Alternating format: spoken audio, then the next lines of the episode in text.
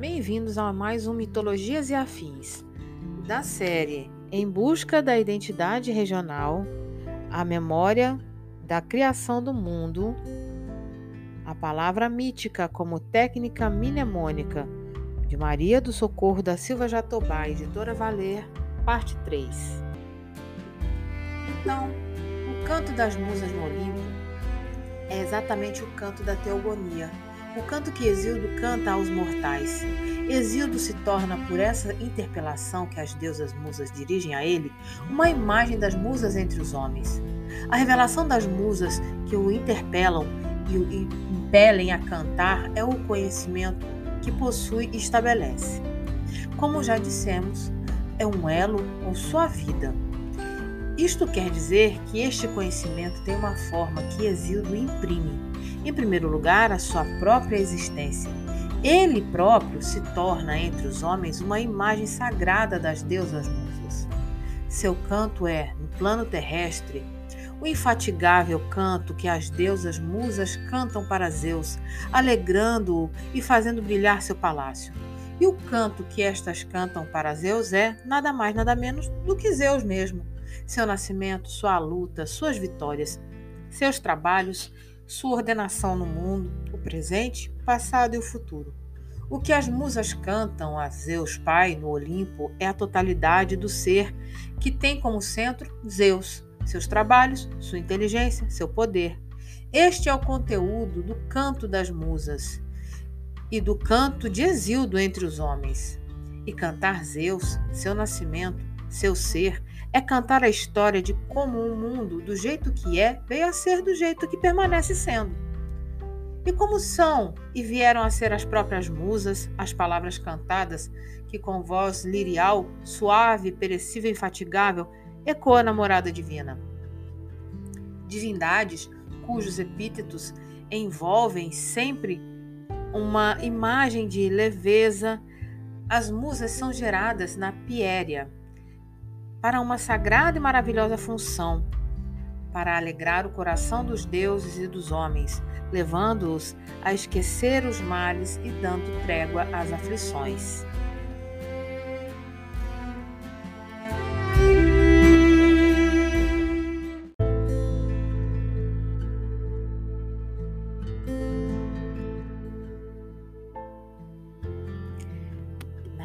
Piéria gerou-as da união do pai Crônida, memória, rainha das colinas de Eleutera, para o oblívio dos males e a pausa das aflições.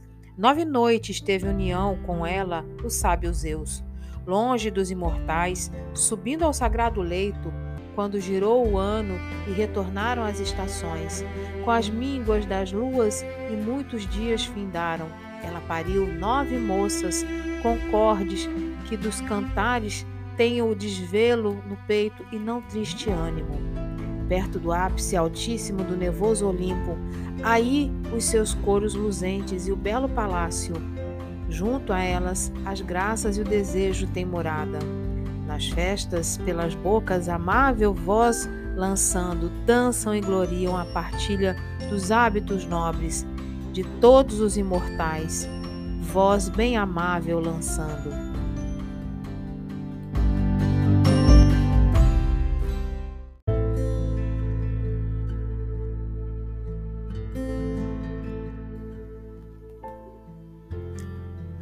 Sim, bem primeiro nasceu caos, depois também terra de amplo seio, de todos sede irresvalável sempre, dos imortais que têm a cabeça do Olimpo nevado, e Tártaro nevoento no fundo do chão de amplas vias, e Eros, o mais belo dentre os deuses imortais, solta membros dos deuses todos e dos homens todos.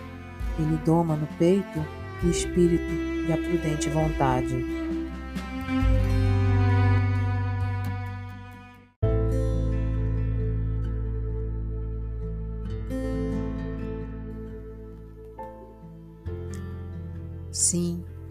Primeiro nasceu caos, depois também terra de amplo seio, de todos sede irresvalável sempre, dos imortais que têm a cabeça do Olimpo nevado e Tártaro nevoento no fundo do chão de amplas vias, e Eros, o mais belo dentre os deuses imortais, solta membros dos deuses todos e dos homens todos.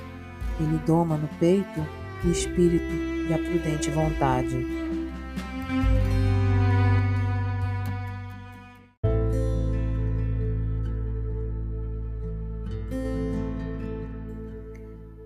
Nome caos teve seu sentido recuperado pela filologia moderna, que o vinculou ao verbo casco, que significa abrir, abrir as forças, abrir o bico, fender.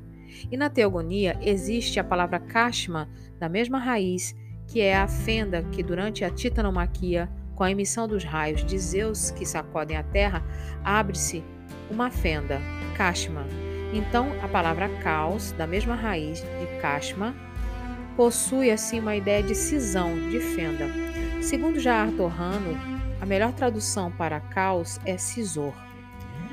Caos preside uma forma diferente de procriação, a forma de nascimento por cisiparidade, por separação de si. O nome Terra, Gaia, designa a totalidade primordial do ser primordial. A imagem da Terra é a ideia do regaço materno, do abrigo sempre seguro, da sede irresvalável sempre, da sede sempre segura de todos os deuses. O Tártaro é descrito na Teogonia como uma contra-imagem da terra. A terra é o abrigo sempre seguro onde todos encontram o seu fundamento, a sua sustentação, e o tártaro é a ausência de fundamento, a ausência de sustentação. Por isso é a contra-imagem da terra. O tártaro é a imagem da queda sem direção e por isso sem fim. O Tártaro é descrito como o lugar onde Zeus encerra seus inimigos vencidos. Os inimigos que são incompatíveis com a ordem de Zeus são encerrados no Tártaro, permanecendo em uma queda sem fim. Então, o Tártaro é a contra-imagem da Terra no sentido de ser a negatividade da Terra, o não ser da Terra, a ausência de fundamento e de sustentação. A quarta divindade que compõe a tétrade primordial é Eros, cujo nome é claro por si mesmo. Eros significa amor e é um deus que preside o sentimento por acasalamento, por união amorosa. Seus domínios estendem-se igualmente sobre deuses e homens, levando-os todos a um incontido desejo de acasalamento. Temos, portanto, segundo Exildo, duas formas de procriação, por ciciparidade e por acasalamento. Os deuses primordiais procriam por ciciparidade. Um deus dá origem a um outro igual a si, sem, contudo, unir-se a nenhum outro. A terra dará, por exemplo, origem ao céu, para que ele a envolva e fecunde. A terra dá ainda origem às altas montanhas e ao mar, pontos por ciciparidades, e depois unem-se ao céu em amor e tem uma larga descendência. Pelo mesmo processo de acasalamento, unir-se-á ao mar e também com ele terá uma larga descendência, a descendência de filhos do mar. Terra primeiro pariu igual a si mesma, céu constelado para cercá-la toda ao redor. E ser aos deuses venturosos sede irresvalável sempre. Pariu altas montanhas, belos abrigos das deusas, ninfas que moram nas montanhas frondosas. E pariu infecundada planície impetuosa de ondas, o mar, sem o desejo amoroso. Depois pariu do coito com o céu oceano de fundos remoinhos, e coitos, e crios, e hipérion, e jápeto, e teia, e réia, e temes, e memória. E Febe, de áurea coroa, e Tétis amorosa. E após com ótimas armas, Cronos, de curvo pensar, o filho mais terrível, detestou o florescente pai. Podemos desse modo entender as divindades primordiais como sendo a deusa Terra, Gaia, que é o ser, a totalidade do ser, do fundamento da sustentação, tendo seu fundo uma contra-imagem que é a privação de fecundamento, a privação de sustentação, a queda infinita, porque sem direção, que é o Tártaro. Dessa maneira, a deusa Terra é ladeada por dois auxiliares que são as duas divindades que presidem as duas formas de nascimento da teogonia: Caos, por cissiparidade, e Eros, por união amorosa. A teogonia apresenta-nos quatro linhagens divinas. A primeira linhagem divina é a linhagem do céu. O céu que fora criado pela terra para circundá-la une-se a ela, uma vez que é fecundo e ávido de uniões amorosas, e a fecunda dando origem aos titãs e às titânidas. O principal titã é Cronos, o pai de Zeus. Daí o epíteto Crônida, que é atribuído a Zeus. Cronos e seus irmãos constituem os titãs. Cronos une-se a Reia, sua irmã, e gera Zeus e seus irmãos. Hestia, Deméter, Hera, Hades, Poseidon. E Zeus gera os deuses olímpicos. Assim, a linhagem do céu é a linhagem dos reis, dos reis divinos, dos reis soberanos, dessa dinastia dos deuses olímpios. Então, todas essas formas luminosas, inteligentes, sobranceiras de exercício de poder pertencem à linhagem do céu. Segunda, a segunda linhagem que nos apresenta a teogonia é a linhagem dos pontos, o mar. Seu nome é entendido como aquele que une, é entendido como uma ponte entre as linhas e o continente, as ilhas e o continente. Por sua enormidade, por seu caráter profundo e insondável, sua linhagem é uma linhagem que gera diversos monstros híbridos compósitos como Medusa, a Hidra de Lerna, as serpentes monstruosas. É, enfim, uma linhagem de seres misteriosos que são combatidos por heróis. Perseu combaterá a Medusa e Hércules a Hidra de Lerna. Mas da linhagem do mar também se origina, origina Nereu, o velho do mar, que é um aspecto positivo da linhagem do mar. Nereu é um emblema da sabedoria, ele conhece as profundezas e os mistérios do mar, seu pai. Conhece ainda o oculto, o distante, o presente, o passado e o futuro. O velho do mar tem também suas filhas, que são as Nereidas, a ilustrar ainda os benefícios aspe benéficos aspectos da linhagem do mar. Os nomes das Nereidas, que aparecem na Teogonia, designam diversos aspectos ligados à navegação, ao comércio marítimo, à paisagem marítima. Nereu e suas filhas apresentam os aspectos positivos do mar. A terceira linhagem da teogonia é a linhagem de Caos. Esta linhagem é caracterizada pelo nascimento por cissiparidade. Toda linhagem do Caos nasce por cissiparidade. Assim, Caos gera noite, Nix, a noite é compreendida como uma divindade da negação do ser, do aniquilamento, da, da debilitação, de tudo que contrapõe ao homem e o enfraquece e o debilita. A noite que cai ao fim de todas as tardes é uma imagem sensível dessa deusa terrível, Nix. É a imagem sensível da presença dessa divindade. De Caos e Erebo, a noite negra nasceram. A, da noite, aliás, éter, dia nasceram. Gerou-os fecundada, unida a Erebo com, em amor. Erebo é uma espécie de vestíbulo do Tártaro. Compreende as trevas localizadas no subterrâneo, nas regiões infernais e, por uma exceção, há um único acasalamento na linhagem do caos, o acasalamento entre noite e Erebo. Isto, evidentemente, contraria a própria natureza do caos, que é a divindade que preside os nascimentos por cissiparidade. Mas o resultado desse acasalamento entre Nix e Erebo é o nascimento de duas divindades que comporão um contraponto à noite e ao Erebo, Dia e Aiter. Aiter é o fulgor celeste, é o esplendor do céu que se vê de dia e de noite e será a antítese de Erebo. Tanto no sentido da topografia quanto no sentido da natureza, assim como o dia também é uma antítese da noite, a união amorosa contraria essa linhagem. Não só pelo fato de ser uma união amorosa, mas também e principalmente pelo fato de sua geração ser a antítese de seus pais, o que não é comum. A noite tem uma longa descendência que constitui o catálogo de filhos da noite e são as diversas forças como vimos, da negatividade, da negação de ser e da destruição que se manifesta para os homens. A quarta linhagem é a do acasalamento do Tártaro e Terra.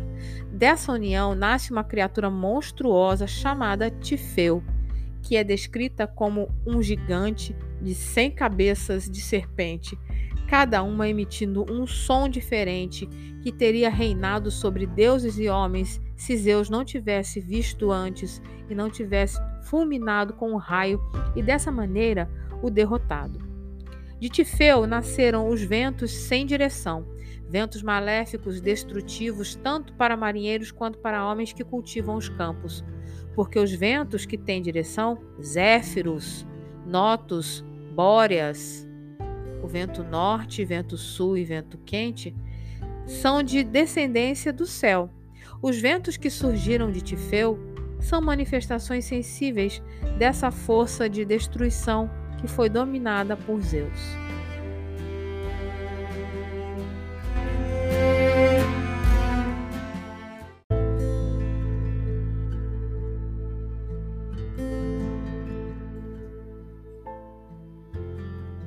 Zeus encrista seu furor, agarra as armas, o trovão, o relâmpago e o raio fulminante, e refere-o saltando do Olimpo, fulmina em torno todas as cabeças divinas do terrível prodígio, e ao dominá-la, açoitando com os golpes, mutila e abate-o, e geme a terra prodigiosa do rei fulminado, a chama jorra.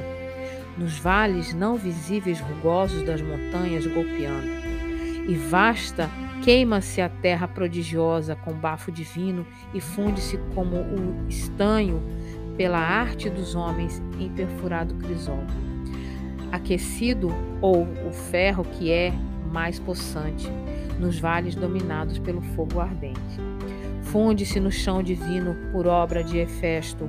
Assim, fundia-se a terra ao brilhar do fogo aceso com afligente ânimo atirou-o ao largo Tártaro. De Tifeu vem o furor dos ventos que sopram úmidos, não notos, bóreas e zéfiro clareamente. Estes vêm de deuses, de grande valia dos mortais.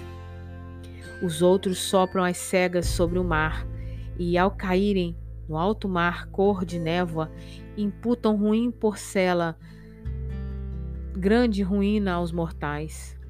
Eles sopram diversos, dispersam os navios, perdem as nautas, perdem os nautas e não têm resistência ao mal, os homens que os encontram pelo mar. E pela terra sem fim e florida, eles perdem os campos amáveis dos homens nascidos no chão, atulhando-os de pó e de doloroso turbilhão.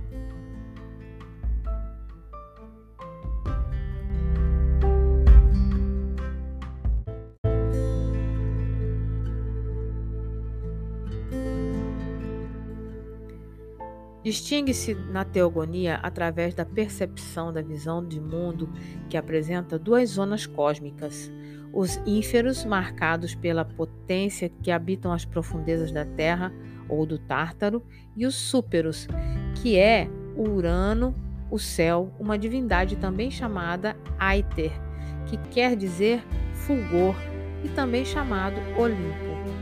Em Homero, por exemplo, cultivou essa tradição disse que os deuses habitam os céus, Uranus, ou que os deuses habitam o Olimpo, ou que os deuses habitam o Aiter.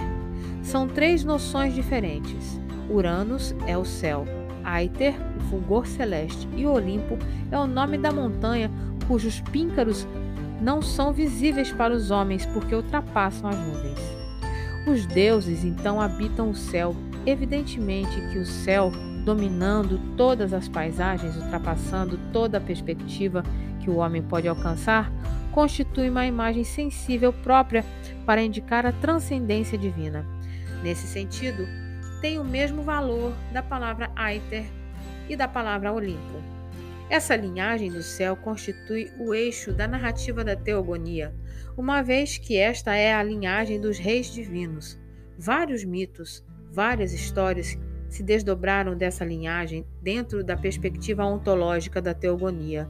A mais importante é a que diz respeito a Zeus. Inicialmente, do ponto de vista da narrativa, a Terra por ciciparidade gera o céu, para que seja ele também sede irresvalável sempre dos deuses sempre vivos. O céu, portanto, é gerado como um duplo da terra, uma vez que tem a mesma finalidade e fora gerado para cobri-la toda ao redor, fecundá-la.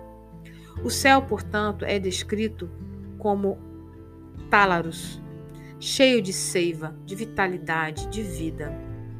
É descrito como ávido de união amorosa, sempre se estendendo sobre a terra, cobrindo-a e fecundando-a. E cobrindo a terra, esta gera filhos que não podem vir à luz porque o céu a cobre o tempo todo. Os filhos ficam então presos no ventre da terra, sem poder sair dela. Criam o aço grisalho, concebe um ardil. Propõe aos filhos o, desa o desafio de vencerem seu pai, o céu. O único filho que aceita esse desafio é Cronos, de curvo pensar. Ao aceitar, a terra confere a ele um pondão que ele segura com a mão direita, e quando o céu se aproxima ávido de amor, este, com a mão erguida, segura o pênis do pai com a direita e ceifa e o joga para trás. Do sangue do, do pênis ceifado e salpica o chão, nascem as eríneas, divindades justiceiras que punem as transgressões. Nascem os freixos, as ninfas Mélia, Freixo é um arbusto de madeira muito dura e serve para fazer lanças. Os freixos são divindades guerreiras, os gigantes de armas nas mãos, divindades de guerra. O pênis ceifado boia na planície do mar por muito tempo e ejacula uma espuma de que nasce uma moça, Afrodite. Essa é a forma como é descrito o nascimento de Afrodite, a belíssima deusa do amor. Todos os diversos epítetos de Afrodite estão ligados às circunstâncias de seu nascimento. Cronos, contudo, é advertido pelo céu e pela terra que, a despeito de ser poderoso, era seu destino vir a ser destronado por um de seus filhos, porque esses são os desígnios do grande Zeus. Cronos, então, para que não viesse a ser destronado, passa a devorar todos os seus filhos. Reia, submetida a Cronos, pariu brilhantes filhos, Éstia, Deméter e Hera, de áureas sandálias. O forte Hades, que sob o chão habita um palácio, com impiedoso coração, o truante treme terra, e o sábio Zeus, pai dos deuses e dos homens, sob cujo trovão até a ampla terra se abala e engolia-os o grande Cronos, tão logo cada um do ventre sagrado da mãe descia aos joelhos, tramando-o para que outro dos magníficos Urânidas não tivesse entre os imortais a honra de rei, pois soube da terra e do céu constelado que lhe era destino por um filho ser submetido. Apesar de poderoso por desígnios de grande Zeus, e não mantinha a vigilância de cego, mas a espreita. Engolia os filhos, réia, agarrou-a, longa aflição. Assim como ficara à espreita do pai, fica à espreita dos filhos, para que não se cumpra o desígnio e dessa forma não perca seu reinado. Engolindo-os, procura escapar de seu destino e que o que não está em poder nem mesmo de um deus. Porém, quando está grávida de Zeus, Reia, que é irmã e esposa de Cronos, roga à terra e ao céu para que, ela para que com ela concebam um ardil, uma metis, uma astúcia capaz de ludibriar Cronos e dar à luz a Zeus. Atendendo ao rogo de Reia, céu e terra transportam-na para Creta, onde em uma caverna ela dá à luz Zeus. Mas quando a Zeus, pai dos deuses e dos homens, ela devia parir, suplicou então aos pais queridos, aos seus, à terra e ao céu constelado, comporem um ardil para que oculta parisse o filho e fosse punido pela Eríneas, pai. Os filhos engolidos no grande Cronos, o povo pensar, eles escutaram e atenderam a filha querida. E indicaram o quanto era destino ocorrer. Ao rei Cronos e ao filho de violento ânimo, enviaram-no a Lictus, gorda região de Creta, quando ela devia parir o filho de ótimas armas. O grande Zeus e recebeu terra prodigiosa na vasta Creta para nutri-lo e criá-lo. Aí, levando-o através veloz, da veloz noite negra, atingiu. Primeiro Dictus, e, e com ele nas mãos escondeu-o. Em gruta íngreme, sob o covil da terra divina, no monte das cabras denso das árvores, empoeirou grande pedra e entregou-a ao soberano Urânida, rei dos antigos deuses. Tomando-a nas mãos, meteu-a no ventre abaixo o coitado nem pensou nas entranhas que deixava, em vez de pedra, o seu filho invicto e seguro. Ao porvir, este, com violência e mãos dominando, logo expulsaria da honra e reinaria entre os imortais.